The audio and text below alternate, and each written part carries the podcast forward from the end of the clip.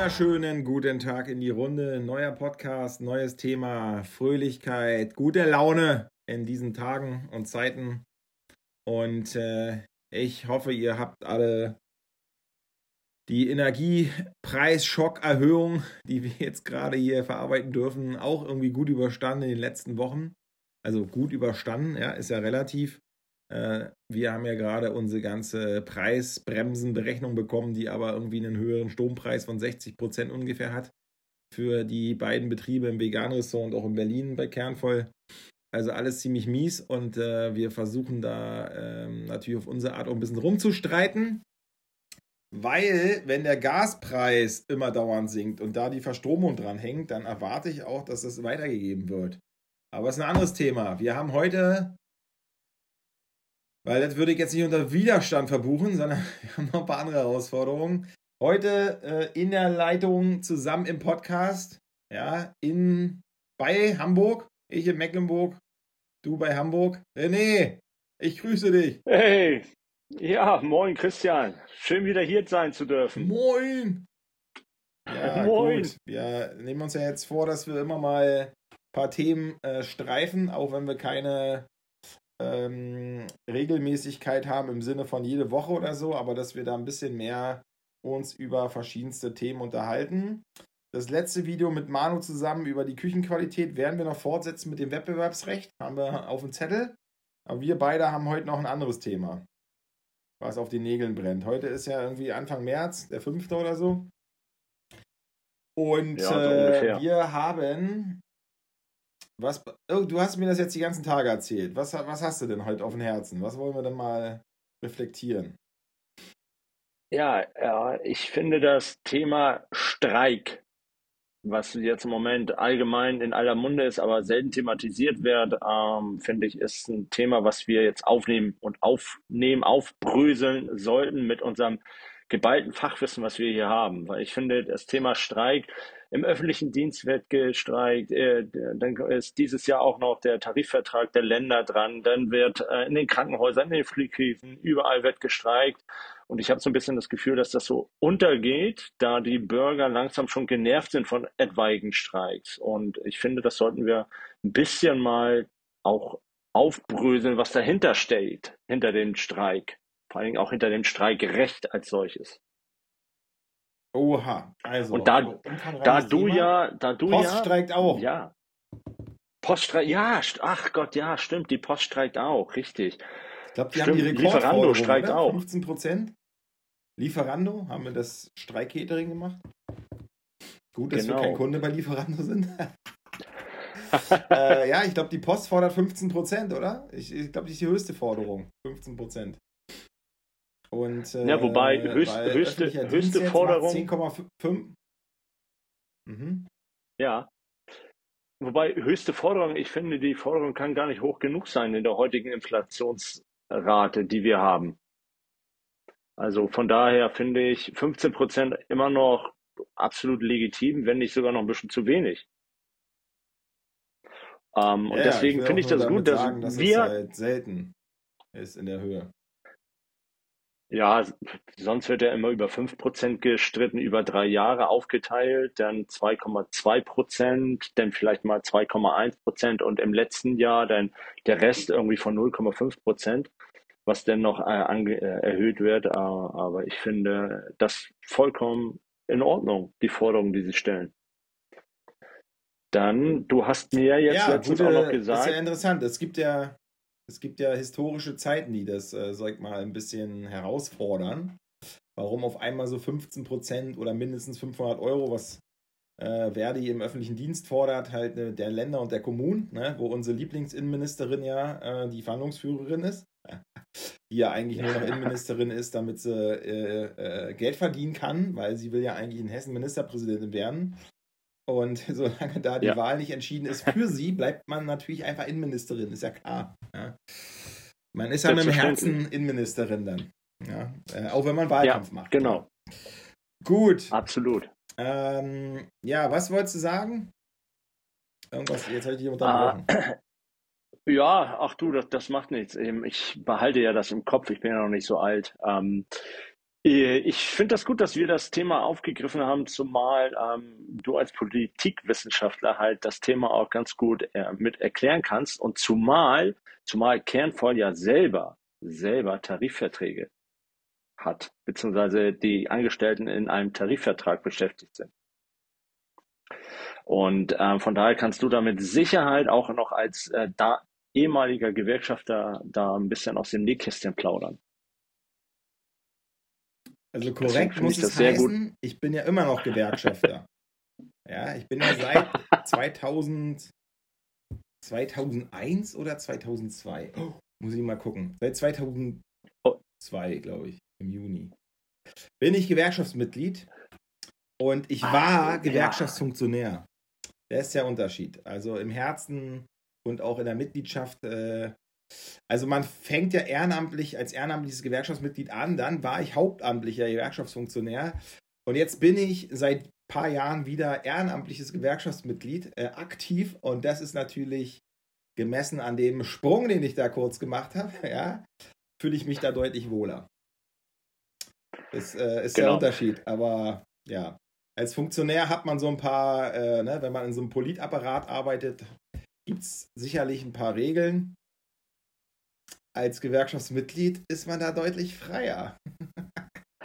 ja. mal so. Aber wir haben ja schon mal eine Folge gemacht. An der Stelle will ich nur mal den äh, Zuhörerinnen auf die Folge verweisen, die wir gemacht haben zum Thema Tarifbindung bei Kernvoll. Und zwar, als wir das allererste Mal den Tarifvertrag gemacht haben, vor, keine Ahnung, drei Jahren oder so. Ähm, die Folge ist, glaube ich, ich weiß nicht die Nummer jetzt halt so.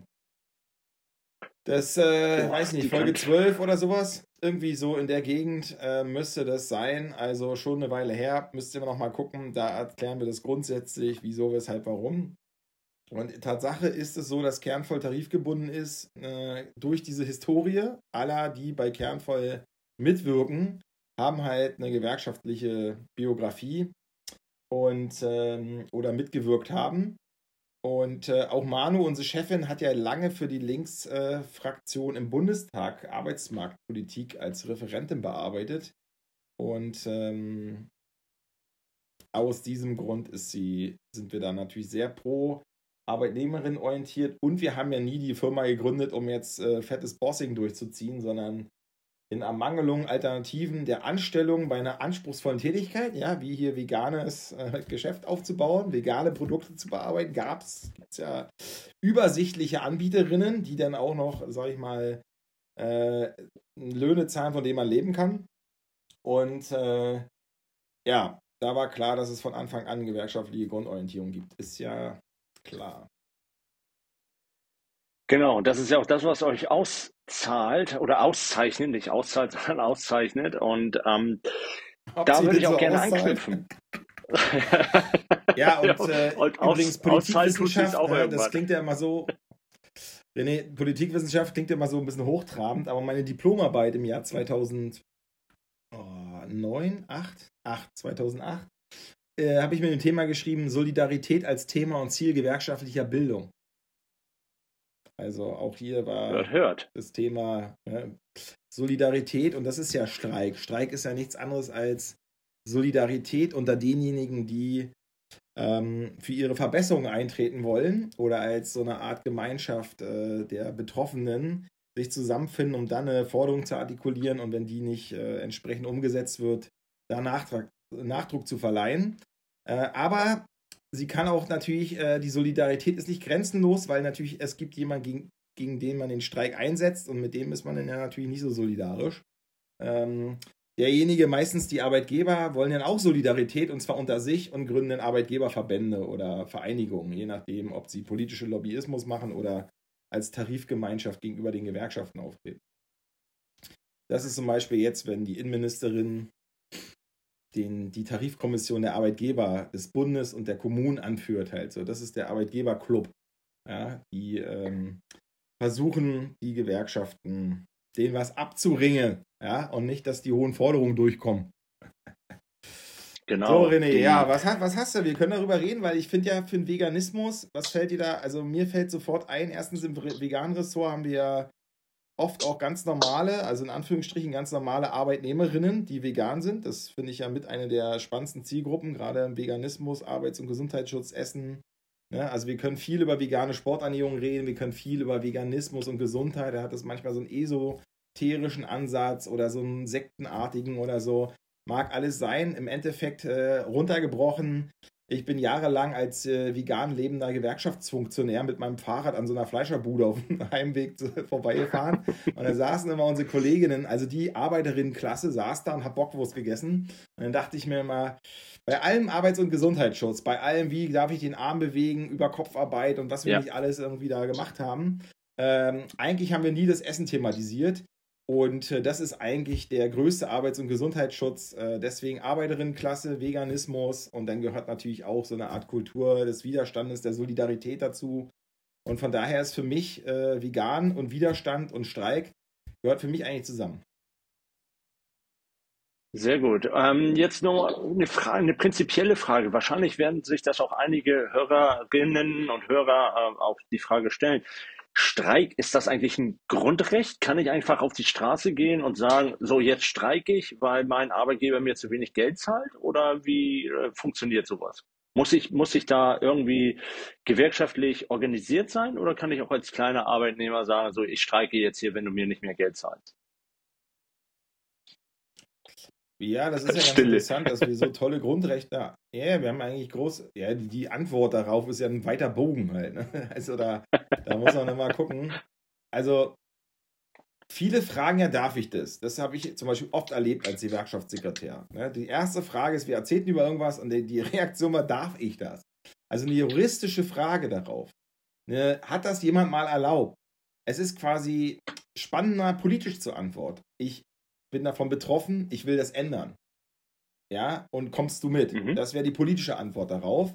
Und nicht erstmal zu fragen, darf ich eigentlich über meinen Lohn reden? Das ist ja auch so ein Irrglaube bei vielen Menschen. So fängt es ja an, herauszufinden, ob Leute gleich behandelt werden oder nicht. Äh, ja, wir dürfen doch nicht über unser Gehalt reden. Das ist vielleicht. ja, stopp, aber da, da möchte ich gleich kurz einhaken. Da, ganz kurz einhaken, weil viele Mitarbeiterinnen und Mitarbeiter, wird, dem wird ja gleich im Einstellungsgespräch gesagt, aber bitte sagen Sie nicht, wie viel Sie verdienen. Ja, ja und äh, dann ist, ist, eine, das ist eine Bitte.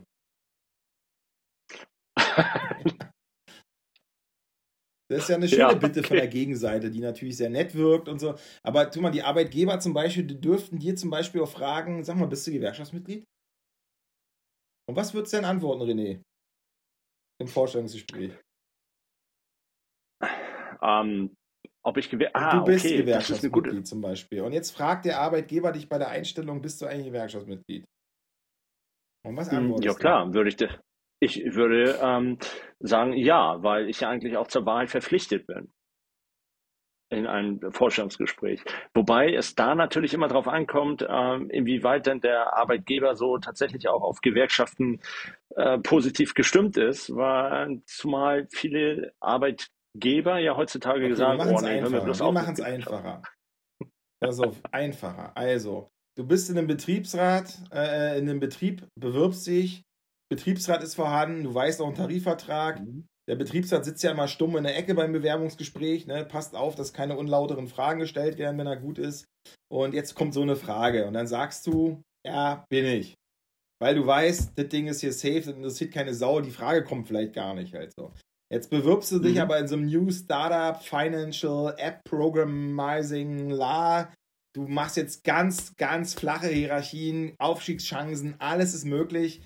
Und jetzt fragt dich der, ja, der locker leicht kommende Personaler, sag mal René, bist du eigentlich in der Werkschaft? Weil wir hatten damit mal so Probleme in letzter Zeit. Du bist aber immer noch in der Werkschaft. Was ist deine Antwort?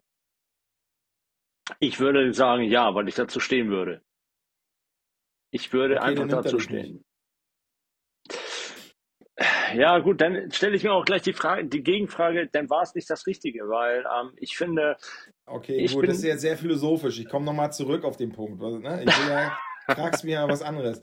Also, tatsächlich ist es so, wenn du in dem Moment erstmal einen Job brauchst und da erstmal reinkommen willst, halt so, darfst du lügen. Du darfst bei der Frage der Gewerkschaftsmitgliedschaft lügen.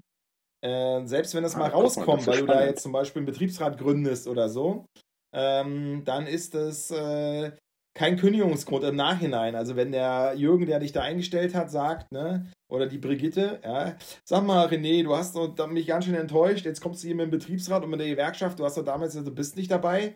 Ähm, da hast du mich aber ganz schön angelogen. Das Bundesarbeitsgericht hat festgestellt, dass der Arbeitnehmerin, die Arbeitnehmerin, der Arbeitnehmer immer noch strukturell in einer unterlegenen Position ist, gerade im Vorstellungsgespräch, und deswegen die Frage nach der Gewerkschaftsmitgliedschaft auch äh, verneint werden kann, obwohl du Mitglied bist halt so. Also hier wird nochmal deutlich, dass es ein Ungleichgewicht gibt, weil wenn wir jetzt zurück zum Streik gleich kommen, zeigt das so ein bisschen, was ist Recht, was ist aber auch die Macht äh, in diesem System.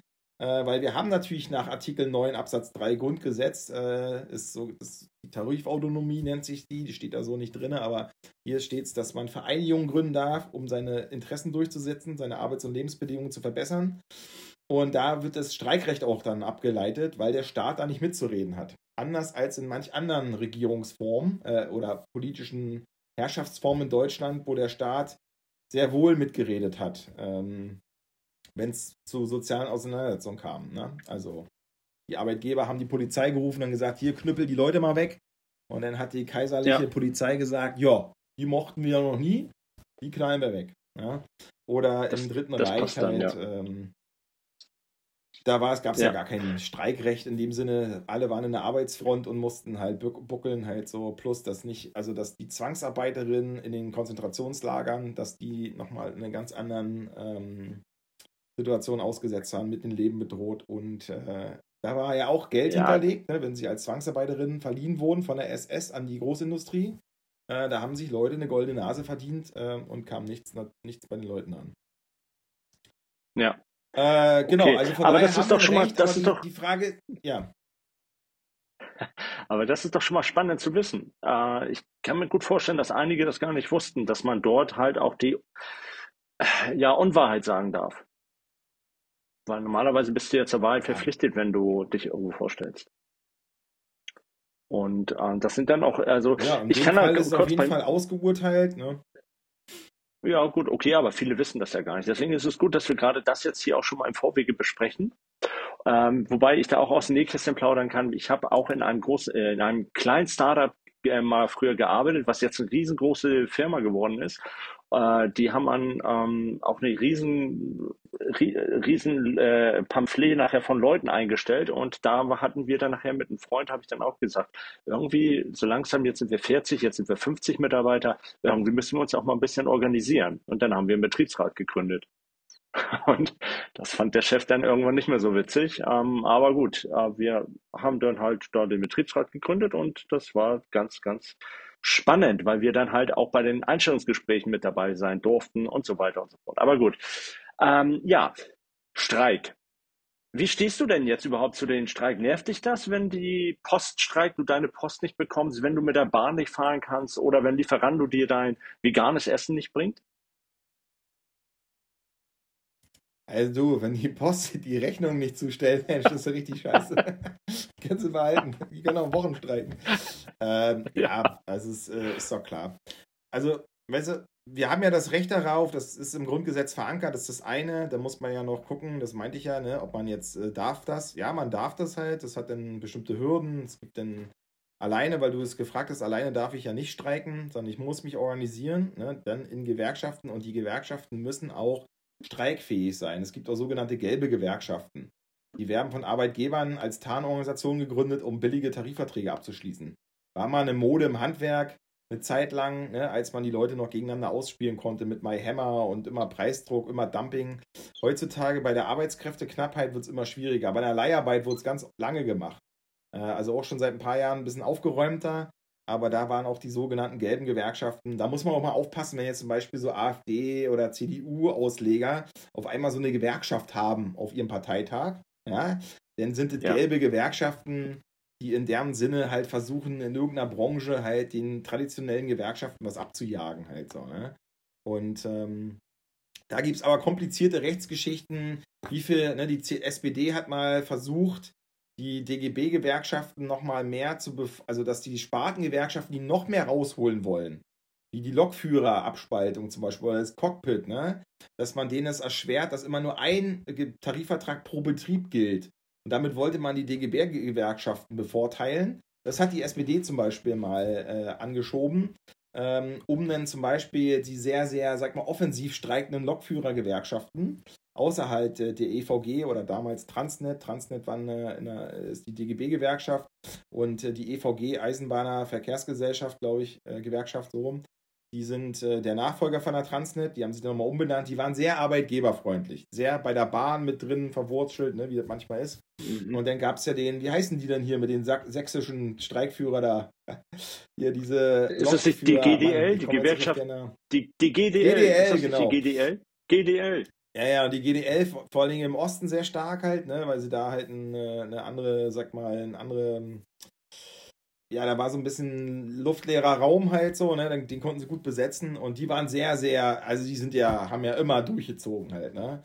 Und äh, also da gibt es mehrere Herausforderungen in so einem Geschichten, aber für mich als persönlicher, ganz unten angefangen, alleine kann ich nicht losziehen zu streiken. Äh, sondern ich muss immer diesen kollektiven Prozess organisieren. Es muss quasi eine Forderung geben, es gibt so einen Ablaufplan dazu halt, ne? Ich würde mhm. sagen, alleine fängt erstmal alles dabei an, sich tatsächlich in einer Gewerkschaft zu organisieren. Das ist also, der eigentliche Solidaritäts- und Klassengedanke, also Klasse ist, ich kann von meiner Arbeit nur leben und von nichts anderem, also ich bin darauf angewiesen, ne, von meiner Arbeitskraft dieses Einkommen zu bekommen. Ähm, und äh, sich da zu organisieren und eine Solidarität zu üben in einem Kollektivverband, das würde ich immer jedem empfehlen. Egal, was sie meckern auf die Gewerkschaftsbürokratie und wer die nicht hilft und bla. Und dann war mal bei der Rechtsberatung mal die Katze krank. Wie auch immer, das ist halt äh, alles Nebenkriegsschauplatz. Es geht um eine Klassensolidarität, die durch die letzten 20 Jahre Neoliberalismus, und das erleben wir auch in der veganen Szene, ne? Essen als Individuum, Essen als Persönlichkeitsausdruck, ähm, hat das auf einmal, ich würde sagen, der Neoliberalismus von Ellenbogengesellschaft und nur ich zähle, der Rest ist eigentlich egal, Hauptsache ich habe ein bisschen äh, mehr Vorteile als die anderen, hat sich eigentlich übelst durchgesetzt auf vielen Ebenen und ähm, den auch, äh, sag mal, ein bisschen zurückzudrängen oder sich auf bestimmte Sachen zu besinnen, ähm, ist eigentlich diese Klassensolidarität. Und da ist eine Gewerkschaftsmitgliedschaft, sage ich mal, das Mindeste in seiner Branche, in der man sich bewegt. Und dann geht es natürlich, ne, Stärke zu zeigen, sich zu organisieren, zu reden, um nach vorne zu kommen. Ne? Ja. Ich sag mal so, der Neoliberale, sich links fühlende, der klatscht vom Balkon für die Pflegekräfte. Ja, und der solidarisch organisierte, äh, sich, weiß ich, links fühlende oder wie auch immer in einer Großstadt, wie, wo er auch immer wohnt oder sie, ähm, klatscht nicht von Balkon, sondern sorgt dafür, dass sich Menschen direkt vor Ort organisieren können und ist selber organisiert. Und äh, sieht auch immer, dass wenn er jetzt zum Beispiel, das meinst du ja, wenn die Post streikt, ob ich sauer bin, das heißt, wenn Menschen sich kollektiv wehren gegen irgendwas, dann zeigt man auch eine Klassensolidarität, indem man sich darüber nicht beschwert. Ja, also wenn die Kita-Erzieherinnen und Erzieher, wenn die streiken halt so, dann ist es nicht quasi, ja, also dann halte ich das für absolut peinlich, vor die erste ARD-Kamera zu ziehen und zu sagen, Gott, wie soll ich das hinkriegen? Äh, zum Glück bin ich am Homeoffice, aber die anderen. Also so eine Beiträge, die halte ich für, ich verstehe auch nicht diese Intention dahinter, weil das ist jetzt nicht die äh, Beschäftigtengruppe, die im Geld schwimmt, ja, oder die wenig Stress hat oder die keinen Surround Sound hat halt bei der bei der Lautstärke pro Tag, ne? also wo die Arbeitsbedingungen noch dazu kommen neben der Kohle. Also ich halte ja. das für absolut peinlich, ähm, da jetzt quasi äh, äh, so sag mal den Mikrofonjägern, also auch die ganzen Privatsender da und weiß ich, wer da immer noch drauf wartet, dass irgendeiner sagt, ja der Streik ist aber scheiße halt so, ähm, da eine Bühne zu geben äh, das müssen wir eigentlich aushalten. Und das Problem ist ja, wenn die Arbeitgeber quasi scheiß Forderungen, also auf berechtigte Forderungen scheiß Angebote machen, so rum, dann kommt erst zu diesem Eskalationsszenario und dann soll man die halt stellen und nicht äh, die Kolleginnen und Kollegen, die sich im Ultima Ratio wehren. Ja, viele, viele der Menschen wissen, glaube ich, gar nicht, dass bevor überhaupt gestreikt wird, dass da ähm, es vorher schon etliche Verhandlungsrunden gegeben hat und bevor ein Streik äh, stattfindet, dass da auch eine Urabstimmung stattgefunden äh, hat. Und äh, das kann ich, ich glaube, einige wissen das gar nicht. Einige, einige denken, glaube ich, ähm, so jetzt fordert die Gewerkschaft ähm, 15 äh, Prozent oder 500 Euro monatlich. Und ähm, dann sagt der Arbeitgeber, nee, das ist uns zu viel, wir machen ein Gegenangebot von 3,5 Prozent und 15 Euro monatlich mehr.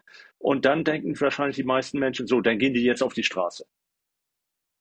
Und da, das finde ich gerade ja, ähm, so vor der. Urabstimmung kommt noch. Ja, ja, erzähl. Du vor der Urabstimmung nur als Info, ne? Kommt noch keine. Ähm, also man kann vor einer Urabstimmung kann man Warnstreiks machen.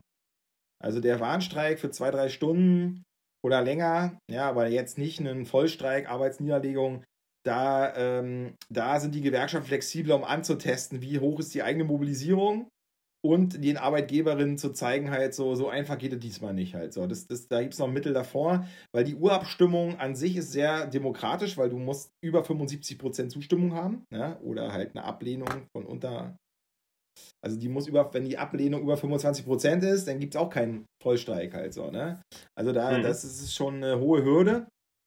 Und äh, der, äh, ja, das ist eigentlich in Deutschland super selten, dass es zu einer großen Urabstimmung in der Branche kommt und dann ein Vollstreik eingesetzt wird. Ähm, da muss schon richtig alles eskaliert sein, weil die Deutschen sind, haben noch die wenigsten Streiktage. Die sind eher brav halt so, ähm, in manchen Branchen aber auch gut organisiert, sodass ein paar Warnstreiks manchmal reichen. In manchen Bereichen kommen wir gar nicht zu Warnstreiks, weil sie zu scheiße organisiert sind, gerade in der Gastronomie. Ja, das, ist, das ist ein Elend an sich halt. Ähm, erst jetzt nach Corona, wo die Arbeitskräftemängel so groß auftauchen, steigen eigentlich Tarife. Nicht, weil wir stärker sind als Gewerkschaften, sondern weil es Arbeitskräftemangel gibt und jetzt die Arbeitgeber dauernd äh, mit den Gewerkschaften höhere Tarifabschlüsse machen. Aber das ist nicht aus Sinne der Klassenstärke heraus, also Klasse als Arbeitnehmerin. Ähm, ja, das, das gibt es ein paar paradoxe Situationen. Und äh, gilt, gilt ja für uns auch so. Unser Betrieb ist tarifgebunden, weil wir die Gewerkschaftshistorie haben und nicht, weil unsere Beschäftigten uns in Grund und Boden gestreikt haben. Ja? Also das ist, äh, wobei, ne, das ist eine Sondersituation, aber äh, hier gehört ja trotzdem auch ein politischer Weitblick dazu. Und ähm, ja ja, von daher sage ich dir, die äh, Urabstimmung ist selten. Hartes Ding, ähm, denn haben auch ganz viele sich schon beteiligt an allem. Also wenn die kommt halt, dann ist in der Branche richtig Aufruhr. Ja, genau. Und so ein Warnstreik, der kommt aber auch nicht gleich nach der ersten, äh, nach der ersten Runde. Der kommt ja meistens auch erst nach der zweiten, dritten äh, vergebenen Runde, die sie da hatten, die Verhandlungsrunden. Und äh, das ist das, was ich meine. Oft, man sagt Hallo. Ja. Wir ja, wollen, wir wollen das und das und die sagen nö, ja, tschüss. Und dann gehen sie wieder. In zwei Monaten treffen sie sich dann nochmal oder nach einem Monat. Ja, aber ich will nur das klarstellen, weil viele das Leute denken, Runde die oft, reden ja. Das in der ersten Runde, aber das wird ja gar nicht so, und das ist das, was ich so schade finde, dass das in der Presse gar nicht so richtig propagiert wird, dass jetzt die erste Runde war. So, da ist nichts bei rausgekommen. Die zweite Runde ist in zwei Monaten und in der zweiten Runde haben auch die Arbeitgeber sich wieder nicht bewegt und äh, dass dann die ersten Warnstreiks kommen. Da, und da, bis so ein Warnstreik gekommen, äh, kommt, dann sind ja schon zwei, drei Monate ins Land gegangen, wo die äh, Mitarbeiterinnen und Mitarbeiter eigentlich mehr Geld fordern. Und äh, da, ich finde das immer so, so schade, dass die Leute dann immer sagen, ja, aber äh, ich finde ja Streiks prinzipiell gut, aber warum gerade heute? Das ist auch immer so, so die Frage. Ja, müssen die denn gerade heute streiken? Jetzt will ich mit der Bahn fahren oder ich will jetzt wegfliegen, mein Mallorca-Urlaub und so weiter und so fort. Du hattest gesagt, in der Gastro ähm, werden die Löhne gerade etwas erhöht. Ähm, die Gastro ist natürlich also absolut ein, eine, eins der schlecht organisiertesten äh, äh, gewerkschaftlichen äh, äh, ähm, Organisationen oder Betriebe oder wie auch immer man das jetzt Bereiche, die, wo man sagen kann, dass da überhaupt die Mitarbeiter auch nur ansatzweise Mitspracherecht haben. Und ähm, eigentlich, also wie, wie, wie, ist das bei euch dann? Also wie ist es bei Kernvoll? Wenn ihr so hört, ja, wir zahlen 12,50 Euro, naja gut, wir zahlen jetzt übertariflich ähm, bei der, in der Gastro und dann hört ihr, ja, übertariflich, wir zahlen 13 Euro.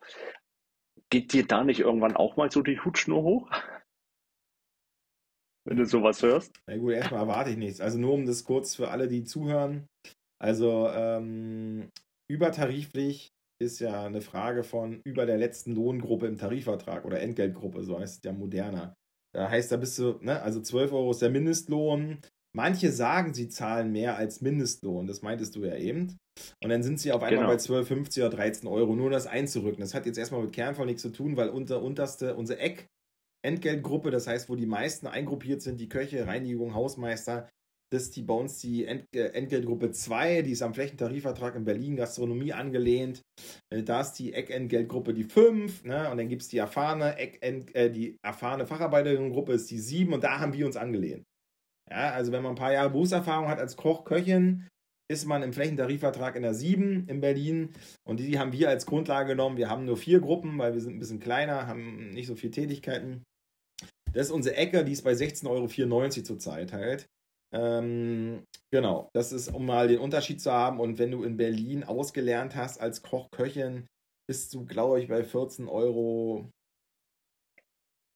Nee, oder? Nee, 15,36 ist jetzt. Also ich rede nicht ganz oft. Ich glaube, irgendwas um die 15 Euro. Also nur, dass man weiß, so, jetzt sind aber nur 8% der Beschäftigten im Tarifvertrag, zum Beispiel in Berlin. Ja, große Stadt halt, ne, viel Gastronomie. Mhm. Die ganzen Krauterbuden halt so, die sind natürlich nicht äh, organisiert, die sind meistens in Hotels. Also da, wo mehr beschäftigt, hast du ja auch gesagt, vorhin in deiner Erfahrung, kaum seid ihr 30, 40, 50 Leute, redet man anders über Arbeitsbedingungen, als wenn man da zu dritt sich den ganzen Tag belungert halt so, ne? Und ja. ähm, da ist man jetzt, äh, der Mindestlohn ist letztes Jahr, muss man wissen, innerhalb von drei Monaten von 9 Euro 58, 83, 82, irgendwie sowas auf 12 Euro gestiegen. Und äh, ich glaube 9,80 Euro irgendwas, ne? Weiß ich jetzt nicht genau.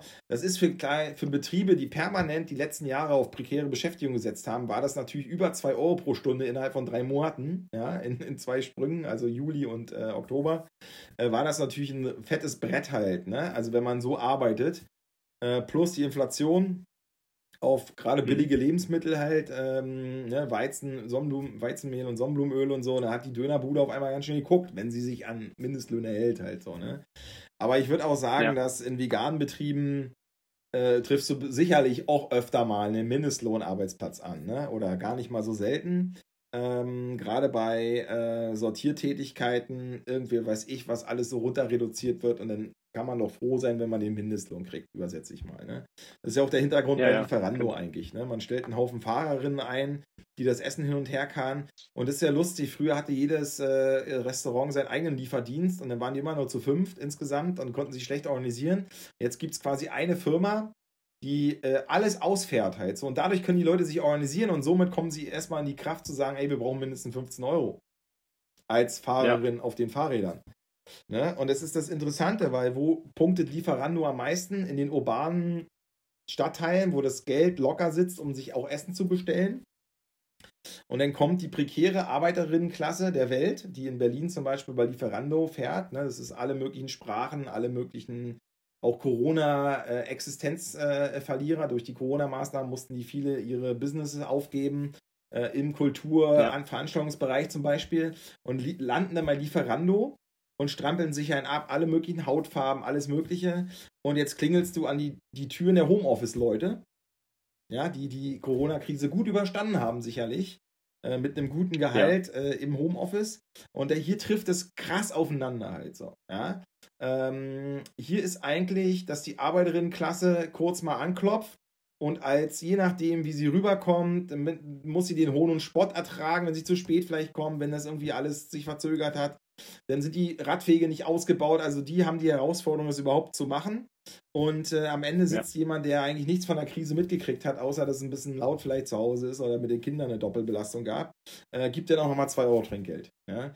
Äh, ist ja nett, ne? Und je nachdem, wie man so rüberkommt, äh, vielleicht manchmal ein bisschen putzelig halt, wenn man die Sprache nicht so kann oder welche Motivation auch immer, aber das ist doch, ne, hier zeigt sich ja, dass ähm, dass die Frage von Menschen aus anderen Ländern sich nie an der kulturellen Herkunft festmacht, sondern an der Tätigkeit in einem Wirtschaftssystem. Ja, und deswegen sind die Gewerkschaften eigentlich so wertvoll, weil wir genau das verbinden. Also wir sind Teil, ne, wir verbinden alle Sprachen, alle Hautfarben und alle Orientierungen, die eigentlich nichts mit dem Job zu tun haben, können auch noch mit rein. Ja, ähm, und versuchen hier die Kolleginnen und Kollegen zu organisieren, damit man sich kollektiv durchsetzen kann und den Anbieterinnen, die sagen, ey, wir haben was ganz flexibel, die könnt jederzeit bestellen, wir kommen mit unseren Fahrradfahrern und so, ey, gar kein Problem, wir sind sofort da, dass die auch einen entsprechenden Lohn bekommen. Hier 15 Euro die ja. Forderung bei Lieferando. Ne? Also super spannend, dass es überhaupt möglich ist. Das genau. Und die Gewerkschaft äh, bezüglich der Gastro nennt sich ja NGG, Nordpol Gustav Gustav. Ne? Und ja, ähm, das ist natürlich auch. Nahrung, Genuss, Gaststätten. Genau, weil ähm, vielleicht ähm, möchten sich ja jetzt nach diesem Podcast einige selber noch mal ein bisschen gewerkschaftlich äh, engagieren. Ähm, insbesondere bei den etwas größeren Betrieben, äh, vielleicht auch, wo sie sagen, oh, wir sind ja jetzt hier schon 20 äh, Mitarbeiterinnen und Mitarbeiter, wir kriegen alle nur Mindestlohn, vielleicht sollten wir doch mal vielleicht auch einen Betriebsrat gründen, können die sich natürlich auch an die wenden, ne? Die helfen doch sicherlich auch, oder? Ja, naja, generell sollte man sich nicht unter Wert verkaufen, ne? Also kann ich auch allen, die vegan äh, leben, zurufen. Äh, entweder sind sie passiv im Sinne, also nutzen diese Arbeitsleistung, indem sie bestellen bei irgendwo, beim Catering oder im Restaurant sitzen oder bei Lieferando bestellen. Ähm, oder sie sind aktiv beschäftigt in den Branchen, dass sie auf jeden Fall ja den Widerstand, den man nicht nur innen hat, ne, indem man sagt, ah, ich mache das nur kurz und dann mache ich mal was anderes. Man kann das natürlich auch organisieren, weil in dem Moment geht die ganz viel flöten. Weil wenn ich im Mindestlohn beschäftigt bin, verdiene ich nicht nur wenig Geld, sondern ich kriege auch weniger Sozialversicherung abgeführt vom Arbeitgeber. Das heißt, mein meine ganzes Volumen, was in meine Sozialversicherung geht, gerade in die Rente, ist niedriger. Ja, verdiene ich jahrelang Mindestlohn, werde ich auch nur eine Mindestrente bekommen, also Hartz-IV-Satz. Ja? Und das, das ist doch ja. ein Problem, was du von Anfang an durchbrechen musst. Du musst für höhere Löhne äh, äh, arbeiten und äh, die passive Seite muss immer gucken, irgendjemand zahlt den Preis. Wenn irgendwas billig ist, dann ist es nicht billig, weil ich gerade Glück gehabt habe. Oder weil irgendwas, sondern es, irgendeiner zahlt den Preis. Beim Essen zahlen es entweder die Tiere, ja. Äh, wenn ich jetzt vegan bin, dann jetzt nicht, achte ich drauf, aber dann zahlt es die Landwirtschaft, weil das Zeug kommt billig aus irgendeinem irgendwie halb um die Welt gefahren. Wie viel Convenience Food ist in der veganen Küche, was aus China und sonst woher kommt? Ja, also mit einer CO2-Bilanz, die willst du gar nicht wissen halt so, ne? So, dann ist es die Frage von Transportwegen, Logistik, Lagerarbeiterinnen, Lagerarbeiter bis hin zu denjenigen, der es mit dem Fahrrad zu dir fährt. Alle sind irgendwie, sag mal, auf der einen Seite der Medaille, um mit prekärsten, billigsten Löhnen dir irgendwie zu suggerieren, ey, innerhalb von 10 Minuten hast du deinen Einkauf. Oder innerhalb von einer halben Stunde hast du dein Essen. Das sind die Werbeversprechen von Startups, ähm, die eine Sache suggerieren mit einem Haufen Fördergeldern, also aus von Investorinnen, aber immer auf prekäre ja. Beschäftigung ausgelegt immer ist das Modell das, nimm die armen Schweine, also darf ich ja so nicht sagen, ne, die armen Schweine, ne, weil genau. die Schweine kennen ja nichts dafür, aber nimm die unterste prekäre Lohnarbeiterin-Klasse äh, und der es richtig dreckig geht, ja, weil sie nicht viele Optionen haben, ne, manchmal auch nicht Sprache nicht gut sprechen und deswegen ausgenutzt werden. Die zweite, dritte, vierte Lohnlinie, sagen wir da mal zu.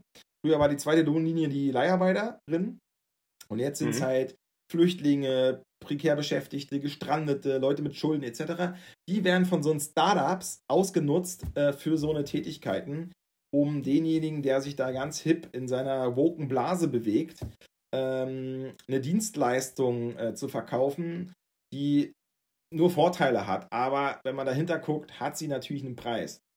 Und äh, deswegen muss man bei Dienstleistungen immer gucken, wer macht eigentlich was zu welcher Bedingung. Kann ein scheißegal sein, klar. Also ich will hier gar keine, ne, wenn jetzt da jemand sitzt und sagt, ey, ist mir doch scheißegal, ich habe meine Radatten hier zusammen, ich will, dass die Leute für mich springen und die dritte Welt ist mir auch scheißegal. Kann man ja machen halt so. Ne? Ich plädiere denn äh, in unserem Sinne für die Klassensolidarität, auch die internationale natürlich. Genau. Klassensolidarität und natürlich auch die Solidarität für andere Lebewesen, wie zum Beispiel die Tiere. Die natürlich auch äh, sehr ja, stark darunter leiden also äh, da machen wir uns auch nichts vor. Genau, ähm, am schlimmsten sind, finde ich immer noch, oder nicht am schlimmsten, aber was ich immer sehr schade finde, ist so die neuen Startups, die sagen, ja, wir schaffen noch neue Arbeitsplätze. Und von daher ist es doch gut, wenn wir hier auch ganz viele Leute, äh, ganz viele Einse äh, einstellen und ähm, wenn dann irgendwann irgendjemand kommt, ja, aber wie sieht's dann eigentlich mal aus, eine Gewerkschaft, dann fangen die natürlich auch an, äh, so ein bisschen auszusortieren, weil die halt wissen ganz genau, was dahinter steckt mit so einer Gewerkschaft. Und ähm, die wissen ganz genau, wenn sie, wenn die Mitarbeiterinnen und Mitarbeiter sich jetzt gewerkschaftlich engagieren und äh, alles mobilisieren, die halt auch entsprechend mehr zahlen müssen. Und ähm, deswegen werden die halt da dann mit Sicherheit auch irgendwann wieder vom Fenster oder beziehungsweise von der Bildschirmfläche verschwinden. Und deswegen, ähm, also da, das ist das, warum ich auch so drauf äh, gedrückt habe, dass wir über Streik sprechen. Also Aber René, mein, warte ganz kurz. Appell, ja. Warte ganz kurz, weil es ist ja. eigentlich noch was Gutes halt so, dass es immer noch diesen Respekt vor gewerkschaftlicher Organisation gibt. Ja? Also, weil das Grundgesetz sagt das eine, das Wirtschaftssystem, Kap Kapitalismus, ne, hier mit sozialen Ausgleichsmöglichkeiten, aber im Kern ist es ein kapitalistisches Wirtschaftssystem, was auf Profitorientierung aus ist. Shareholder Value, das heißt, die Investoren wollen ihr Geld sehen halt, ne, darauf wird dann alles bis nach unten durchgestellt. Ähm, das ist, ähm, das ist, sag ich mal, ne, das Recht zu haben und das Recht zu bekommen oder in einem System durchzusetzen, sind so unterschiedliche Paar Schuhe, dass das super schwierig ist für den Einzelnen. Aber wenn die kollektive Antwort darauf, wir werden uns jetzt mit der Gewerkschaft immer noch dazu führt, dass Startup-Chefs oder andere halt äh, davor Respekt haben, dann ist es immer noch ein gutes, vor allen Dingen sehr demokratisches Zeichen. Weil was ist eine Demokratie wert, wenn wir kein Streikrecht hätten? Absolut, absolut. Bin ich auch voll und ganz bei dir. Deswegen mein Appell auch immer wieder an die Leute, wenn die, wenn sie mitkriegen, dass irgendwelche ähm, Betriebe gerade streiken, sollte man sich solidarisch zeigen und nicht rummeckern. Denn das finde ich, äh, wenn da dann die Leute rummeckern, das, das, das ja, das andere Interessante ja, ist ja genau, wir haben so ein bisschen, wir sehen uns ja hier immer am Rechner und dann sind wir eine Sekunde dazwischen, ja. aber in der Tonspur seid ihr quasi, äh, in der Tonspur sind wir ja quasi ähm, linear gleich, deswegen äh, müssen wir uns hier per Augenkontakt immer so ein bisschen abchecken. Das seht ihr nicht, aber mal als Hintergrund. äh, ja, das, das ist ja das, was du vorhin meintest. Eine Tarifrunde, die ist immer schon älter, als sie, wenn sie beim Streikauswirkung bei den Leuten ankommt. Da interessiert man sich doch einen Scheiß für. Also ob die Post jetzt, äh, also im normalen Fall, wo man seinen eigenen Rucksack zu tragen hat, ob die Post schon seit drei Monaten irgendwelche Sachen macht, äh, und sich nicht einigen können. Das kommt bei, bei, mir nicht an. Und die Medien haben natürlich einen Nachrichtenwertfaktor da juckt es auch erstmal keinen halt, ne? Wenn die in den ersten beiden Runden sich da gegenseitig belömmeln und nichts bei rauskommt halt so, ne? Aber erst wenn es mich persönlich trifft, dann ist es ja ein Thema genau. halt so, ne? Und das ist ja immer, ich sag dir, für die Gewerkschaft ist immer eine Herausforderung. Wenn wir eine Auswirkung X produzieren ähm, oder provozieren mit einem Streik, muss es erstens ja ein Ziel geben. Das heißt, ich will das zeigen, dass ich das kann. Ich muss den Laden, lahmlegen und die Streikauswirkungen muss ich im, im Kontext haben. Also wenn man zum Beispiel im Industriebetrieb streikt und da ist ein Hochofen und dann hauen einfach alle ab und gehen zur, zur Bockwurstbude zum Streik ne? und das Ding fliegt dir um die Ohren, das ist ja, macht auch keine Gewerkschaft. Das heißt, es gibt Notbetriebe und so eine Sachen halt so, ne? Auch Bänder werden nicht einfach äh, angehalten im Sinne von äh, alles, was da jetzt an sensible Maschinen ist, ne? Aber die Produktion musste mal liegen kommen, das ist klar. Und äh, mhm. das ist vielleicht auch ein Unterschied zu einer Geschichte, wenn ich mich auf die Straße klebe und so eine Klimastreik oder so. Ne? Also, weil das, ist zwar das gleiche Wort, aber ich würde sagen, hier ist ein wesentlicher Unterschied. Der, der wirtschaftliche Streik, also die Organisation, um seine Arbeits- und Lebensbedingungen zu verbessern, hat das Ziel, genau das zu tun halt so. In Deutschland ist ja der politische Streik in dem Sinne nicht legal da abgedeckt im, im Grundgesetz. Ne? Da gibt es andere Möglichkeiten. Ähm, also das heißt, ich kann jetzt nicht meine Arbeit verlassen und sagen, weil ich Olaf Scholz heute scheiße finde, kann ich nicht zur Arbeit. Ne? So, also auch wenn es berechtigt ist, aber äh, ja. das geht so nicht. Ne? Das, das, das, das ist äh, jetzt nicht der, der, der Rahmen, ne? wo sich die Tarifautonomie abspielt. Aber ich habe jetzt, wenn ich jetzt zum Streik bei der Post komme, die Post bleibt liegen, muss auch geguckt werden, halt, ne? Interessiert manche Leute vielleicht heutzutage nicht mehr so wichtig mit der Post. Beim Flieg Flugzeug ist es mehr, man steht da am Flughafen mit den Kindern, will los, ist natürlich ärgerlich oder bei der Bahn und so, ne? Ähm, und äh, da hat man natürlich also da sind Auswirkungen des Streikes auf Leute, die damit nichts zu tun haben.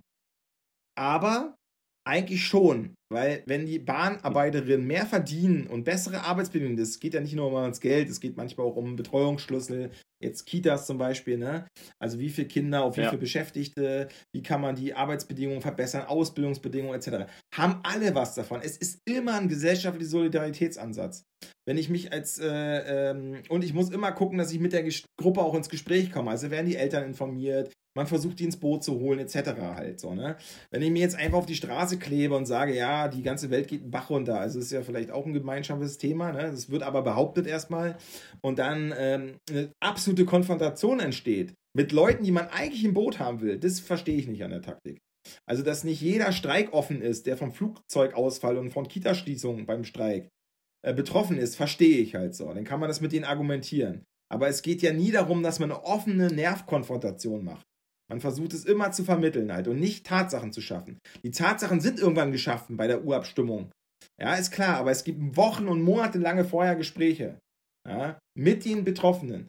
Dass sich auf die Straße kleben, ist natürlich auch so ein bisschen, ich greife jetzt einfach mal in euren Alltag ein, weil ich habe recht, ich habe jetzt erkannt, dass die ganze Welt den Bach runtergeht. Finde ich ein bisschen selbstgerecht, weil eigentlich die Arbeitnehmerinnenklasse hier mit die, ich meine, wer ist denn am meisten davon betroffen? Von einem Klimawandel? Die normal arbeitende Bevölkerung, die irgendwo ja, sich ihr Häuschen genau. abgespart hat, irgendwo eine Wohnung. Da, weißt du, im A-Teil sind die Häuser der Normallos abgesoffen halt, so, die ewig brauchen, um das jemals wiederzukriegen, wenn überhaupt. Ja, und äh, wer verbraucht das meiste CO2? Ja, die, die mit dem Flugzeug um die Welt jetten, bei 1000 Partys sind und fünf Autos fahren halt so, aber nicht quasi Atze Kalle, der auf dem Land mit seiner Karre 20 Kilometer zur Arbeit fährt, weil hier der Bus nur von 8.30 Uhr bis 15 Uhr fährt halt so, ne? Also den jetzt moralisch dafür anzuklagen, halte ich für absolut falschen Weg, wobei ich dir jetzt nicht so viel Aufmerksamkeit schenken will. Ich will bloß den Unterschied ähm, klar machen zwischen ähm, Solidarität innerklasse und darüber hinaus, ne, um darüber auch zu werben, warum macht man das eigentlich? Und ähm, ja, einfach eine, eine, Widerstandshandlung, die ist dann vielleicht auch okay, ich muss sie nicht teilen, aber dann, dann ist es manchmal nicht so kommunikativ. Ne? Deswegen genau. finde ich ja, ich meine, weiß nicht mit der GDL, wenn die GDL streikt zum Beispiel am Bahnhof und alle Züge stehen, geht doch einfach mal hin. Redet mit den Leuten, also die, die jetzt zuhören. Oder wenn Lieferando jetzt so eine äh, in den nächsten Wochen diese Aktion ausrollt mit den 15 Euro für Riderinnen und Rider, redet mit euren. Also weiß ich nicht, wie bestellt sicherlich öfter bei Lieferando manche Leute, äh, ob vegan oder nicht. Ähm, ich gehe mal davon aus, viele vegan, ja, äh, bestellen öfter, als sie jetzt vielleicht fliegen. Ja, oder Kinder genau. in der genau. Kita gerade zufällig haben, die jetzt vom Streik betroffen sind. Und von daher redet einfach mit denen, geht zu euren Erzieherin, wenn die kommunalen Kitas betroffen sind. Sind ja auch verschiedenste Trägersysteme, sind ja nicht alle betroffen. Ja. Aber ohne dass man es zusammen diskutiert, wird man da ja nicht weiterkommen. Genau. Eins möchte ich noch anmerken, dass solche Streiks, so große Streiks, wenn sie die, wenn die über 24 Stunden dauern, die machen, die meisten Gewerkschaften machen das ja nicht von heute auf morgen, sondern sie kündigen das ja lange vorher an. Und es gibt trotzdem noch Menschen, die darüber erbost sind und sagen, wie kann das denn sein? Also das ist für mich so unbegreiflich. Wenn das jetzt von heute auf morgen wäre und ich ähm, irgendwo hin müsste, dann könnte ich es nachvollziehen. Aber man kann sich darauf vorbereiten. Das ist ja nicht so, das ist ja bei den Gewerkschaften so. Die sind ja sogar noch so solidarisch und sagen, okay, äh, in vier Tagen bestreiken wir jetzt den Flughafen, was ja gerade aktuell war. In vier Tagen bestreiken wir den äh, Flughafen für äh, 48 Stunden oder 4, 24 Stunden. Und die Leute gehen trotzdem zum Flughafen und wundern sich, warum da nichts passiert. Das ist für mich, also wie du schon selber sagtest, geht mal hin und äh, sprecht mal mit den Leuten und äh, zeigt ein bisschen mehr Solidarität. Und ich denke mir, dann werden wir auch gemeinsam wieder in Deutschland auch mal wieder nett miteinander reden können. Weil das ist ja leider in den letzten Jahren so ein bisschen abhanden gekommen, wie ich finde, was das angeht.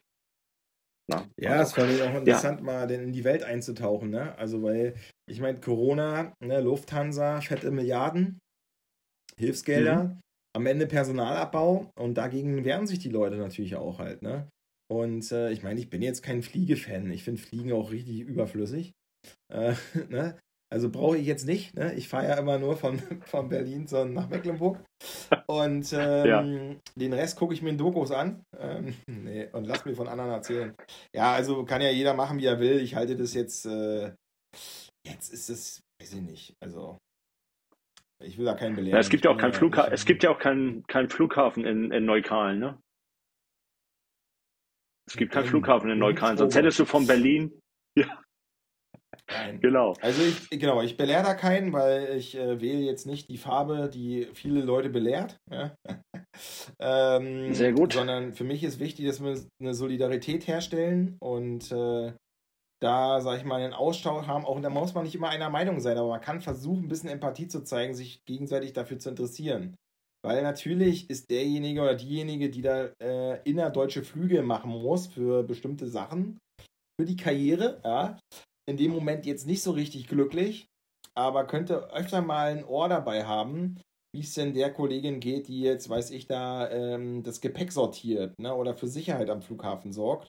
Dadurch, dass die Quartiere mittlerweile in den Großstädten nicht mehr irgendwie gemischt sind, sondern du kannst ja anhand der Adresse mittlerweile das Einkommensniveau äh, sehen. Ne? Also wenn ich weiß, ich wohne ja. quasi in Friedrichshain in Hausnummer so und so in der Samariterstraße, neu gebautes Haus, ich kenne die Mieten ähm, ungefähr, dann weiß ich, da wohnt niemand mehr drinne, außer eine Zweiraumwohnung in der 6er WG, wo alle zusammenlegen, äh, die irgendwie Krankenschwester ist, Feuerwehrmann, äh, am Flughafen arbeitet als Sicherheitsmitarbeiterin oder Kita-Erzieher oder wie auch immer halt so. Die, du weißt heutzutage, die können sich das nicht leisten. Und das ist ein Problem. Ja. Das Problem ist, dass du im genau. Hausflur nicht mehr unterschiedliche Menschen triffst, sondern eigentlich gleiche halt. So. Es ist einfach genormt. Das ist auch ein Teil dieses neoliberalen äh, das würden viele, sag mal, auch Linke ablehnen, die jetzt, sag mal, Aufstiegslinke sind, in bestimmten Jobs viel Geld verdienen und sich links fühlen. Ne? Großstadt, alles irgendwie bunt und so. Aber faktisch ist da gar nichts bunt. Es ist total genormt. Ähm, Gerade in so einem, ne, ich kann das gut auch auf persönlichem Empfinden nach äh, erzählen. Du ja. weißt einfach ganz genau, ähm, eigentlich ist man gleicher, als man denkt halt so, ne? weil die Einkommensniveaus äh, gleich sind und jeder so seinen Bereich äh, da abdeckt halt so. Die heißen dann zwar anders mit Vornamen und manchmal kommt man dann vor daher, der eine ist bei der Botschaft etc., aber es gibt keine soziale Durchmischung. Das ist ein Riesenproblem, das war mal anders. Ja. ja, genau. Das, in Hamburg ist es genauso. In Hamburg äh, äh werden auch gewisse Stadtteile halt extra niedrig gehalten ähm, und andere werden natürlich gehypt und äh, da ist das halt ähm, so ein bisschen, wo man sagen würde, oh, nee, das früher war das so schön hier und jetzt ist es halt äh, mehr so hip, hip, wie, wie, wie nennt man sowas immer hip ist, und äh, Vogue. Ja. Vogue, ja, genau. Wenn es zuspitzt, genau. ne? Wenn es zuspitzt, haben vor 20 Jahren, wenn da jemand vom Balkon geklatscht hätte für die ähm, Pflegekräfte, ne? Ja. Dann hätten ungefähr die gleiche Anzahl der Leute gesagt, ja, fühle ich also. Danke, ich gehe jetzt zum Dienst. Schön, dass du geklatscht hast. Mhm. Aber als vor zwei Jahren die Leute geklatscht haben, da haben die alle geklatscht, ja. Aber das hat keiner mehr gehört, der da gewohnt hat, ja. das Richtig, musste ja, man über genau. die Medien übertragen oder wie auch immer. Aber persönlich hat ja. da keiner mitgekriegt halt. Äh, die waren alle schon beim Dienst, weil sie, weiß ich, wann los müssen, um in diesen ganzen in die Vororte zurückgedrängten Wohnungen leben, um dann äh, ja. da an die Krankenhaus äh, äh, in, in ihren Schichtplan halt an die Arbeitsstellen zu kommen halt so, ne? Ja, und ähm, ich glaube, ja, ich, ich finde es auch spannend, dass durch das Klatschen, dass die Menschen dann auch irgendwann gemerkt haben, dass man mit ähm, ich habe es dann auch versucht. Ich bin dann auch mal in so ein ähm, veganes Restaurant gegangen, habe dann auch was zu essen bestellt und habe dann den Kellner beklatscht und hatte gehofft, dass er durch das Klatschen halt mir das Essen kostenfrei gibt. Weil ähm, ich weiß nicht, was das Klatschen bringen sollte. Äh, aber es hat jetzt auch nicht mehr in meine Tasche gebracht und auch der Kellner sagte auch, nee, also der äh, sagte, nee, also durchs Klatschen kriegst du jetzt hier leider kein Geld oder kriegst es nicht kostenfrei. Deswegen, ähm, vielleicht verstehen einige ja die Ironie dahinter, die ich jetzt damit rausbringen wollte, mit dem Klatschen nein, und. Auf. Wobei, nein, nein, ich, ich würde es ja zuspitzen. Du, ich würde zuspitzen, weil. Ja, na. Zu erzähl. klatschen ist eigentlich generell ja nicht der Vorwurf, weil dass man jetzt teilnimmt an den Arbeitsbelastungen des anderen, ist ja eigentlich gut, sich dafür zu interessieren. Aber wenn du klatscht, um dein eigenes Gewissen zu erleichtern und wenn es ernst wird, wegzugucken, weil die Krankenhäuser weiter privatisiert werden, weil wenn es da quasi Streikbewegungen gibt, Personalmangel oder wie auch immer, so zu tun, als ob dich das nichts angeht, also wenn es um die Substanz geht oder ne, zugespitzt, wenn ein Lieferando klingelt, dich da bei denen zu beschweren, weil keine Ahnung halt so, das ist das Problem. Das ist das Problem von neoliberalen Individualisten halt so, ja. Und das ist dadurch ist die Gesellschaft durch und durch durchsetzt worden, dass alle erstmal auf ihren Scheiß gucken. Ähm, genau. Und das dann quasi mega hochhängen halt. Äh, ja, und wenn es dann mal gut wirkt, eine geile Twitter-Aktion, alle finden mal ihr Gewissen erleichtert, weil man kann sich noch an die Zeiten erinnern, wo man auch mal Danke gesagt hat, dann wird mal geklatscht. Aber da ist keine Substanz hinter, das ist das Problem. Vielleicht macht das Sinn, das nächste Mal, wenn Lieferando kommt, einfach auch mal den Fahrer oder die Fahrerin zu beklatschen. Ja, Dafür, dass sie, mit denen zu reden. Die, die, die, die in, sechsten, in sechsten Stock hochgegangen ist. Danke, dass du ja, hochgekommen bist. Und dann also, steht dann da ein 18-Jähriger. Ja, also jetzt müssen ja. die auch nicht immer alle organisiert sein und krass sein. Du wirst auch Leute treffen, die sagen, nee, der Streik gefährdet meinen Arbeitsplatz. Das wird es auch geben. Also das heißt ja nicht, dass es alles linear ist, sondern äh, wir diskutieren einfach. wir besprechen, wir zeigen mal Interesse halt so. Das ist, ich weiß, ich will die Welt auch nicht äh, äh, überschön quatschen halt. Das ist eine harte Auseinandersetzung. Das ist ein riesen Risiko, was die eingehen da. Ne? Äh, da ist es sicherlich ja. am ähm, das ist sicherlich äh, in einer, in einer äh, öffentlichen Diensttarifrunde einfacher, weil das Risiko kleiner ist für die Leute. Die fliegen ja dann nicht raus oder so. Bei Lieferando wird natürlich, wenn die Geschäftsführung durchgreift, wird da auch einfach durchgehackt wenn die Leute erstmal, die da Redelsführerinnen sind, halt erstmal nieder äh, repressiert, ja, bis zum, bis zum Rauschmiss. Also, ich weiß nicht, wie damals seine Betriebsratswahl ausgegangen ist. Als ich als meinen ersten Anschauungsverhältnis in Betriebsratswahl mit initiiert habe, habe ich mit einer Kettenkündigung gekriegt. Also immer, wenn ich vor Gericht die Kündigung abgelehnt, also ja. widerrechtlich war, festgestellt, stand da vor der Tür und hat mir schon wieder die nächste gegeben halt so, ne? Also da, äh, das ist eine andere Repression halt, ne? Die. Ja. Äh, die da um sich greift halt so, ne? Genau. Also, das will ich gar nicht, äh, ne? Wir sollen da gar keine Opfer sein, äh, sich da füreinander zu genau. interessieren. Und ja. natürlich, wenn man selber in einer Situation ist, verbessert sie einfach, indem ihr euch organisiert. Und das alte Thema, man muss nicht immer gleich fett Kumpel sein mit allen auf Arbeit super Herausforderung natürlich, weil die Uschi mag den Jürgen nicht und der Ahmed, der ist irgendwie auch manchmal blöd zu der ähm, Adida und dann wollen die nicht. Also wie auch immer halt. So, das ist natürlich, da kann man sich ewig miteinander aufhalten, ähm, sondern man muss man, an manchen Punkten, und das ist, der Streik ist das elementarste Widerstandsrecht, äh, nämlich indem man seine Arbeitskraft verweigert, zu der man sich ja eigentlich im Arbeitsvertrag verpflichtet hat.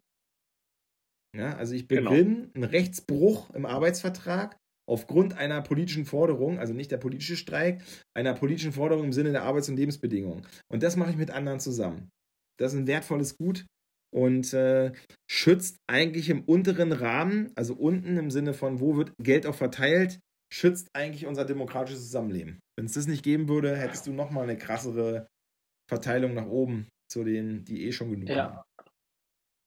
Ich finde, das ist ein äh, super Schlusssatz dazu. Also finde ich, ich glaube, da kann man jetzt auch nicht mehr oder können wir auch nicht mehr allzu viel hinzufügen. Was? Keine Fragen mehr zum Streik? Da,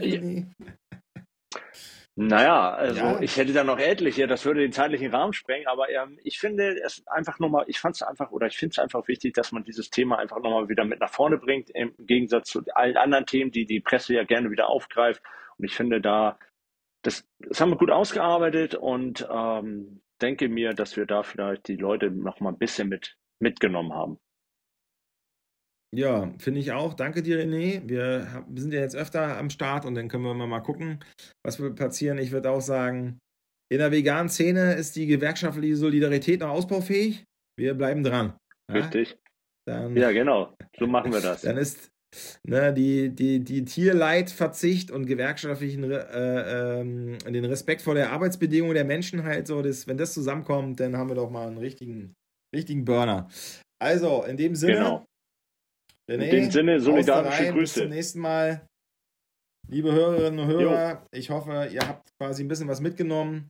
Und wenn ihr morgen mit äh, gefletschten Zähnen auf Arbeit geht, ja, Organisiert euch vorher, ist gesünder, ja? Wenn man nicht alleine dasteht. Also in dem Sinne, ciao. Kämpferische Grüße.